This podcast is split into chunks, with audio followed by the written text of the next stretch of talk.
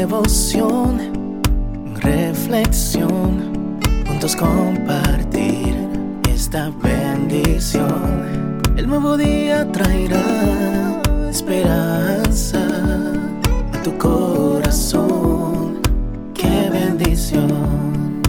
Darwin Rodríguez, el podcast.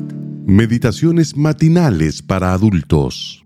Plenitud en Cristo. Escrita por el pastor Alejandro Bullón. Dios puede y a aquel que es poderoso para hacer todas las cosas mucho más abundantemente de lo que le pedimos o entendemos, según el poder que actúa en nosotros. Efesios 3:20 Las hermanas de Lázaro habían enviado mensajeros a Jesús, pidiéndole que por favor fuese con urgencia a ayudarlas. Lázaro, aquel a quien Jesús amaba, estaba enfermo. El Señor no fue. Demoró más de la cuenta. Cuando finalmente llegó, ya era demasiado tarde. Lázaro no solo había muerto, sino también su cuerpo había entrado en estado de descomposición. El lamento de Marta fue desgarrador. Señor, si hubieses venido, mi hermano no habría muerto. ¿Se había equivocado Jesús? ¿Le salieron mal los cálculos? ¿Por qué no atendió inmediatamente el pedido de dos hermanas angustiadas? Lo que siguió a continuación confirma la promesa del versículo de hoy. Jesús resucitó a Lázaro.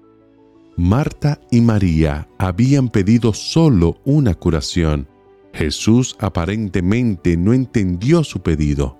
Él tenía dispuesto algo más grande, una resurrección. Cuando las cosas no salen como quisieras que saliesen, cuando Dios en apariencia tarda en responderte, no desesperes. La promesa es que Él hará cosas más grandes que las que le pediste. Dios es poderoso. No te atrevas a dudar de su poder. Todo puede ser perdido desde el punto de vista humano, pero no para Dios. Él es poderoso. Abrió el mar rojo, hizo caer maná del cielo, cerró las bocas de los leones, derrotó a un gigante solo con una pequeña onda y dos piedrecitas. Ese Dios no duerme ni dormita en las páginas de la Biblia. Esas historias no son ingenuas invenciones de la mente humana para lograr que los niños duerman. Sucedieron con seres humanos semejantes a ti y pueden ser también una realidad en tu experiencia si con fe te apoderas de esas promesas.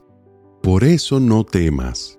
Si miras por la ventana y observas a miles de soldados armados hasta los dientes, dispuestos a destruir tu vida, confía en Dios. En el nombre de Jesucristo, enfrenta tus temores.